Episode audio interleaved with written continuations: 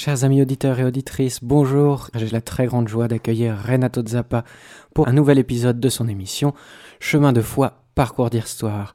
Renato, je crois qu'aujourd'hui vous allez nous parler de quelques saints particuliers. Eh bien oui, Théo, bonjour, bonjour, chers amis auditrices, auditeurs, saints particuliers, oh, c'est pas parce qu'ils ont fait quelque chose d'extraordinaire euh, qui a marqué leur temps, mais si vous vous souvenez, chers amis, je vous avais dit c'était l'année dernière exactement, lors d'un prier avec les saints du mois de juillet 2022. Euh, je vous avais dit que je ne pouvais pas, faute de temps, vous parler de tous les saints que l'on vénérait au mois de juillet, qui étaient très importants et qui étaient certains assez connus. Euh, néanmoins, ben, il fallait quand même en parler un jour, et je vous avais dit que peut-être il ferait l'objet d'un chemin de foi parcours spécial. Euh, eh bien nous voilà, nous sommes dans ce chemin de foi spécial, parce que c'est ces saints particuliers qui n'ont pas fait quelque chose d'extraordinaire, mais dont la vie a été quand même assez édifiante. Alors, il s'agissait de ces saints du mois de juillet, du bienheureux Pierre de Luxembourg, du bienheureux Pierre Giorgio Frassati, de Sainte Maria Goretti, et du bienheureux Pierre l'Ermite. Il y avait aussi Sainte Olga de Kiev, son petit-fils Saint Vladimir, et les deux enfants de ce dernier, les saints martyrs Boris et Gleb. Bien ces quatre derniers saints, je vous les avais présentés dans un chemin de foi parcours d'histoire spécial, lui aussi, du 21 novembre 2022, sous le titre justement de Saint Vladimir de Kiev. Alors, pour ne pas citer les autres dans le désordre, eh bien j'ai suivi tout simplement l'ordre dans lequel ils sont fêtés dans ce mois de juillet. En premier, le bienheureux Pierre de Luxembourg, fêté le 2 juillet. C'est un extraordinaire personnage que ce bienheureux Pierre. Il est né le 20 juillet 1369, oh, c'était pas hier, au château de Ligny-en-Barrois, dans l'actuel département de la Meuse, en Lorraine, dans une époque troublée car l'Église de ce temps était divisée par ce que l'on appela le grand schisme d'Occident. En effet, après le retour à Rome en janvier 1377 de Pierre Roger de Beaufort, qui était le pape Grégoire XI d'Avignon, eh bien, celui-ci décède un an plus tard, en 1378, et les cardinaux élisent un Italien, Urbain VI. Mais les cardinaux français, majoritaires dans le conclave, contestent cette élection obtenue par la force, par les Romains, et ils élisent Robert, comte de Genève, qui prend le nom de Clément VII et retourne à Avignon. Eh bien, c'est le début du schisme qui verra l'élection en parallèle de deux papes, et même trois, et qui prendra fin en 1417 avec le Concile de Constance. C'est toute une autre histoire, nous en parlerons peut-être un jour. Et c'est dans ce contexte que vit Pierre, car Clément VII est soutenu par la France, l'Espagne et Naples contre Urbain VI, soutenu par l'Angleterre et le Saint-Empire. Devenu orphelin à l'âge de huit ans, Pierre est envoyé à Paris pour y faire de brillantes études et Clément VII le nomme ensuite évêque de Metz. Il n'a que quinze ans. Puis il le nomme cardinal à dix-sept ans, mais Pierre n'aime pas les fastes de la cour papale à Avignon. Il mène une vie très austère, faite de privations, qui le mèneront à la mort le 2 juillet 1387 avant ses 18 ans. Réputé pour avoir eu des extases où il voyait le Christ, il avait la réputation d'un saint. Enterré au cimetière des pauvres de Villeneuve-les-Avignon, sa tombe devint l'objet de pèlerinages où des miracles se produisirent. Quelques mois plus tard, on en relevait plus de 1600, dont plusieurs résurrections ou retour à la vie de grands malades considérés comme morts. La France demanda rapidement sa canonisation, mais le procès fut interrompu à la suite de la mort de Clément VII. Bien que nommé évêque et cardinal par un antipape, donc un pape qui n'est pas reconnu, donc non valide pour l'Église, eh bien Pierre de Luxembourg sera béatifié le 9 avril 1527 par un autre Clément VII, pape officiel cette fois, Giuliano de Medici, juste avant le sac de Rome par les troupes impériales de Charles Quint du 6 mai 1527, qui vit le massacre de 147 gardes suisses. La vénération de Pierre de Luxembourg est très répandue en Provence, encore de nos jours, même si son corps et ses reliques ont été détruits à la Révolution. Vient ensuite le bienheureux Pier Giorgio Frassati, qu'il est fêté le 4 juillet. Oh, je ne vais pas vous en dire beaucoup de choses maintenant sur ce jeune Italien, car euh, je prévois un chemin de foi, parcours d'histoire, qui lui sera bientôt consacré. Alors, pour ne pas le passer complètement sous silence, eh bien, disons simplement qu'il est né le 6 avril 1901 à Turin, dans une famille de la haute bourgeoisie de la ville. Son père, Alfredo Frassati, n'est pas croyant, mais il s'oppose pas à l'Église, et sa mère, Adelaide Ametis, est catholique pratiquante, mais sa foi se limite aux seules prescriptions de l'Église. En 1913, Alfredo, qui est propriétaire et directeur du journal La Stampa, devient sénateur et Adelaide est un, une peintre très appréciée et reconnue dans le monde artistique, ce qui va développer dans la famille Frassati une pratique des mondanités que Pier Giorgio ne supportera absolument pas. Néanmoins, il fait de bonnes études dans les instituts prestigieux de Turin, euh, réussit tant bien que mal à avoir sa maturité malgré des difficultés scolaires, et il obtient un diplôme en agriculture, puis il décide de suivre les cours universitaires pour devenir ingénieur des mines afin d'aider les ouvriers, car, parallèlement à sa scolarité, le jeune Pier Giorgio développe une profonde spiritualité qui le pousse à s'occuper des pauvres et des démunis dans lesquels il voit le regard de Jésus. Bénéficiant d'une très grande liberté d'action au sein de sa famille, avec, soulignons-le, un important support financier, Pier Giorgio, à l'insu de tous, va devenir un soutien pour tous les pauvres de Turin et alentour, auxquels il prodiguera, soins, aide matérielle, nourriture, souvent prélevés sur les surplus de la famille, vêtements, il payera même des médicaments pour ces pauvres, au point que, le jeune homme se trouve souvent aussi démuni que ceux qu'il aide. Il avait interdit aux gens de sa maison de dire ce qu'étaient ses activités, agissant ainsi sans que sa famille se doute de quelque chose. Mais Pierre Giorgio est un bon vivant, dans le sens très positif du terme. Il associe la joie et la bonne humeur à toutes ses activités, y compris ses fréquentes visites à l'église, son assiduité à la messe, sa communion presque quotidienne, oh, ce qui n'était pas fréquent à son époque.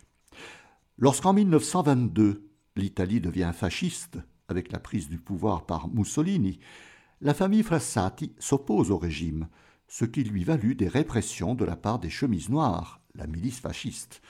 Pier Giorgio, contraint de ce fait à l'inaction, décide de prendre la vie en dérision, encore une fois dans le bon sens du terme, et il fonde avec ses amis la Compagnia dei Tipiloschi, la compagnie des types louches, où plusieurs jeunes de la jeunesse dorée de Turin se réunissent, remuant, chahuteurs, pour s'amuser tout en développant une spiritualité qui reflète la joie de l'Évangile. Ils font de nombreuses excursions en montagne et Pier Giorgio développe une grande passion pour l'alpinisme. En 1925, il termine ses études et devient ingénieur. Il peut ainsi réaliser son rêve de venir en aide aux ouvriers. Mais son père Alfredo a un tout autre projet. Pier Giorgio devra lui succéder comme directeur de la Stampa, où il accepte à contre-cœur. Et fin juin, il redouble de visites auprès des plus démunis. Le 29 juin, il dit à son entourage qu'il se sent très fatigué. Et sa santé se détériore rapidement, mais la famille est plutôt préoccupée par la grand-mère, Linda Ametis, qui décède le 1er juillet. Presque agonisant, son médecin décide de consulter des spécialistes, et le verdict tombe. Poliomyélite à un stade avancé. Pier Giorgio meurt le 4 juillet, paralysé par la maladie contracté auprès de ces pauvres, et surtout préoccupé de les laisser sans soutien. Il venait juste d'avoir vingt-quatre ans au mois d'avril. À ses funérailles, des milliers de Turinois sont présents sur le cortège, dont tous les pauvres qu'il avait aidés. Et c'est à ce moment que l'on découvrit l'action charitable de Pierre Giorgio, dont personne n'était au courant, même pas ses amis des types louches. Sa réputation de sainteté ne fera que grandir et, en 1981, on ouvrit sa tombe. On retrouva le corps parfaitement intact et dégageant un parfum des plus suaves. Il a été déclaré vénérable par Jean-Paul II en 1987 et il est béatifié le 20 mai 1990. Son corps a été transféré à la cathédrale Saint-Jean-Baptiste de Turin, là où se trouve aussi le Saint-Suaire. Le bienheureux Pier Giorgio Frassati est le patron de la jeunesse des JMJ, les Journées mondiales de la jeunesse, des sportifs, des montagnards et des associations et confréries catholiques. Et vous en saurez davantage lors du chemin de foi parcours d'histoire qui lui sera consacré. Le 6 juillet, Santa Maria Goretti. Tous les Italiens connaissent bien l'histoire de cette toute jeune fille et ont une profonde vénération pour cette sainte, présentée comme un modèle de vertu et de pureté. Elle est née à Corinaldo le 16 octobre 1890. C'est un très beau bourg médiéval des Marches dans l'arrière-pays de Senigallia, dans la province d'Ancona. La famille est pauvre, et la nourriture est insuffisante. Et en 1899, les Goretti quittent Corinaldo pour venir s'installer dans une région qui commence à être bonifiée, l'Agropontino, les marais pontins, et l'on faisait s'y installer des familles de paysans pour commencer à cultiver les terres, mais dans des conditions misérables, car les propriétaires profitaient de l'ignorance des gens et de leur illettrisme pour les exploiter au maximum. La famille Goretti s'installe dans un hameau de quelques maisons, les Ferriere di Conca, à cinq kilomètres de Nettuno, dans son arrière-pays, Nettuno étant sur la mer. C'est à une cinquantaine de kilomètres au sud de Rome, dans le diocèse d'Albano, où se trouve aussi Castel Gandolfo, la résidence d'été des papes. Ils partagent une maison campagnarde avec Giovanni Serenelli, un homme veuf qui vit avec son fils Alessandro, qui a déjà 17 ans. Mais la région est insalubre, et peu de temps après leur arrivée, le papa de Maria meurt de la malaria, qui fait des ravages à cette époque. La maman Assunta est obligée de travailler avec le cadet des enfants. Angelo et Maria est seule pour s'occuper des deux autres frères et sœurs, faire la cuisine, la lessive à la rivière, soigner les quelques animaux de la maigre basse-cour et tenir le ménage. Bien qu'ayant dix ans, elle fait beaucoup plus que son âge, et les habitants la surnomment familièrement Marietta, surnom réservé aux jeunes filles.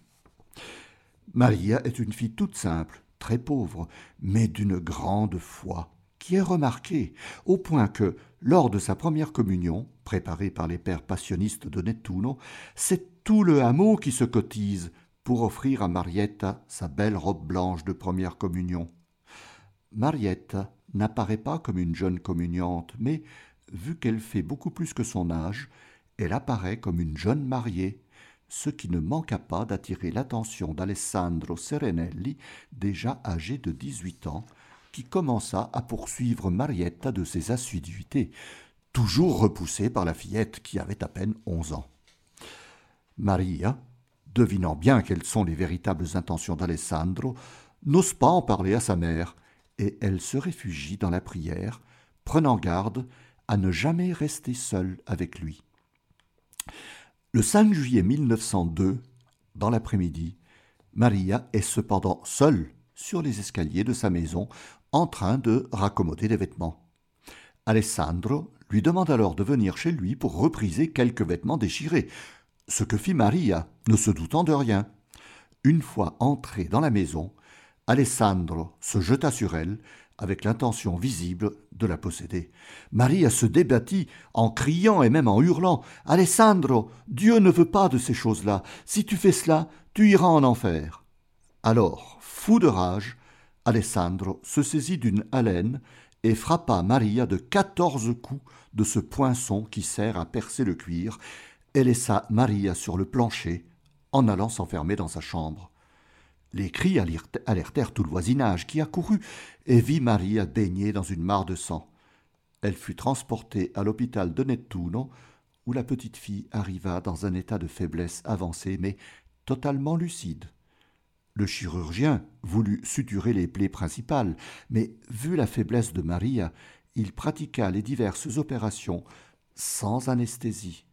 La pauvre fille, exténuée et ayant perdu beaucoup de sang, reçut la communion et mourut vers 15h45 le 6 juillet 1902, après avoir pardonné à Alessandro par ces paroles Oui, pour l'amour de Dieu, je pardonne à Alessandro, je veux qu'il vienne avec moi au paradis. Que Dieu lui pardonne, car moi, je lui ai déjà pardonné. Alessandro, après s'être enfermé dans sa chambre, se rendit spontanément à la foule qui voulait le lyncher et aux carabiniers qui venaient l'arrêter. Il fut condamné à trente ans de prison car il était encore mineur. En 1910, il raconta avoir vu Marietta en rêve. Elle lui donnait des lys qui se transformaient en torches brûlantes. Quelques mois plus tard, il reçut la visite de l'évêque d'Albano, monseigneur Blandini, qui lui dit que Marietta l'avait pardonné juste avant de mourir. Alessandro se repentit et changea complètement de vie. Il fut relâché en 1929, bénéficiant d'une remise de peine d'un an, suite à la victoire de l'Italie à la guerre de 14-18, et de deux ans pour bonne conduite. Assunta, la maman de Marietta, s'était retirée dans son bourg d'origine, Corinaldo, et c'est là que se rendit Alessandro le 25 décembre 1934 pour lui demander pardon publiquement. Assunta lui répondit Si Marietta t'a pardonné, si Dieu t'a pardonné, alors je te pardonne moi aussi. Puis, en 1937, Alessandro entra comme jardinier chez les frères mineurs capucins d'Ascoli Piceno, puis à Macerata, où, sans être moine, mais se mettant au service de la communauté, il resta jusqu'à sa mort le 6 mai 1970, âgé de 88 ans. Entre-temps, le diocèse d'Albano ouvrit un procès canonique en vue de la canonisation de Maria Goretti, dont la ferveur populaire en avait déjà fait une sainte martyre. Le pape Pie XII procéda à la béatification de la petite Marietta le 27 avril 1947 et le 24 juin 1950, Pie XII canonisa Maria Goretti en la proclamant sainte et martyre. Les deux cérémonies eurent lieu en présence de Mamma Sunta et d'Alessandro, qui furent ensuite reçus en audience privée par le pape. Santa Maria Goretti est donc fêtée le 6 juillet, jour de sa mort. Son corps se trouve dans la crypte de Notre-Dame des Grâces de Nettuno, dans une châsse qui abrite une statue en cire, représentant Mariette, dans laquelle se trouvent les principales parties de son squelette recomposé. D'autres ossements se trouvent au sanctuaire Santa Maria Goretti de Corinaldo. En 2002, le pape Saint Jean-Paul II a adressé un message spécial à l'évêque d'Albano, monseigneur Agostino Vallini, à l'occasion du centenaire de la mort de Maria Goretti, en soulignant le caractère très actuel des martyrs de la pureté. Le 8 juillet, on fête le bienheureux Pierre l'Ermite. Dans les anciens programmes d'histoire enseignés à l'école primaire en France, enseignement que j'ai eu personnel personnellement, il y a déjà quelques décennies, eh bien, on parlait de ce personnage à propos des croisades comme d'un héros digne d'être cité dans les manuels scolaires. Oh, il est vrai que l'histoire de ce Pierre d'Amiens ou Pierre d'Acher tient beaucoup de la légende, bien que certains faits été historiquement attesté. Il serait né à Amiens, en Picardie, en 1053, fils de Renaud l'Ermite, d'une famille de moyenne noblesse de la maison d'Auvergne. Il fit des études pour entrer dans les ordres, mais il se mit au service du comte Eustache de Boulogne, qui n'est autre que le père de Godefroy de Bouillon, chevalier franc, qui devint le premier souverain du royaume des Croisés à Jérusalem en 1099. Pierre se maria, eut un fils et une fille, mais en 1092, il devint veuf et mena une vie d'anachorète dans la prière et le jeûne. Il aurait fait un pèlerinage à Jérusalem en 1093, où il aurait constaté les exactions que les musulmans faisaient à l'encontre des pèlerins occidentaux en visite au lieu saint. Il aurait alors convaincu le bienheureux pape Urbain II à soulever les foules pour aller libérer la Palestine, ce que le pape fit en prêchant la première croisade le 27 novembre 1095 au concile de Clermont, en Auvergne, en présence de saint Bernard de Clairvaux. Le pape s'était adressé à tous les seigneurs de France et d'Europe pour qu'ils partent en Terre sainte avec leurs armées. Cependant, parallèlement à cet appel du pape, de nombreux inconnus prêchèrent aussi ce que l'on appela, les croisades populaires, soulevées par des prédicateurs zélés que l'on appelait les fous de Dieu. Parmi ceux-ci se trouvait justement Pierre l'ermite, qui commença à haranguer les foules dans les campagnes, en Auvergne, puis vers Orléans, en Champagne, en Lorraine. Il passa ensuite en Rhénanie, suivi par plus de quinze mille paysans, soutenus par quelques chevaliers locaux. Pierre arrive à Cologne le 12 avril 1096. Il y reste pour continuer sa prédication, tandis que ses fidèles partent pour Jérusalem, menés par un seigneur de Langres, Gauthier sans avoir. Mais la prédication de Pierre ne visait pas uniquement les musulmans de Jérusalem, il s'en prenait aux Juifs, qu'il fallait aussi chasser de leurs terres.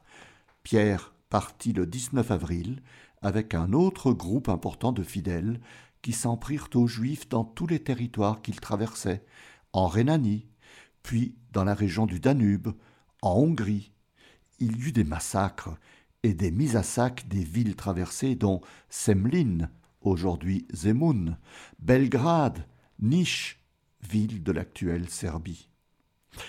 Après plusieurs exactions de ce genre, cette croisade populaire arriva à Antioche en 1097 et elle soutint le siège avec les croisés jusqu'en 1098. Mais Pierre douta du succès et déserta. Il fut repris et fut obligé par les croisés de continuer à s'occuper de son peuple, d'autant plus qu'un moine soldat, Pierre Barthélemy, disait avoir eu des songes prophétiques et l'apparition du lieu où se trouvait cachée la sainte lance, celle qui a traversé, transpercé le côté du Christ sur la croix par le centurion Longin. Cela fut interprété comme un signe de victoire. Les croisés et la croisade populaire de Pierre arrivèrent à Jérusalem le 13 janvier 1099. Après un siège de quelques mois, Pierre harangua ses foules sur le mont des Oliviers le 8 juillet 1099. Jérusalem fut conquise le 15 juillet, mais le 8 juillet est le dernier jour où l'on vit Pierre l'ermite. La suite tient de la légende. Selon certaines sources, il serait rentré pour aller à Rome et se serait arrêté à Trevi nel Lazio, à l'est de Rome, près de Frosinone, où il serait mort. L'église de Trevi conserve encore actuellement ses reliques, qui sont une source de pèlerinage. Selon d'autres sources, Pierre l'Ermite serait venu en 1100 à Huy, près de Liège, en Belgique, où il fonda le monastère de Neufmoutier et où il serait mort. Son tombeau existe encore dans les vestiges de l'ancienne abbaye. Quoi que l'on soit, si l'on ne sait rien de certain à propos de Pierre l'Ermite après le 8 juillet 1099, toutes les sources légendaires citent sa mort au 8 juillet 1115. La foi populaire l'a canonisé, mais l'Église ne le reconnaît que comme bienheureux. Eh bien voilà, chers amis, j'ai été content de vous illustrer ces quatre saints que je n'ai pas eu le temps de vous présenter en juillet 2022 et je vous donne rendez-vous pour un prochain chemin de foi, parcours d'histoire.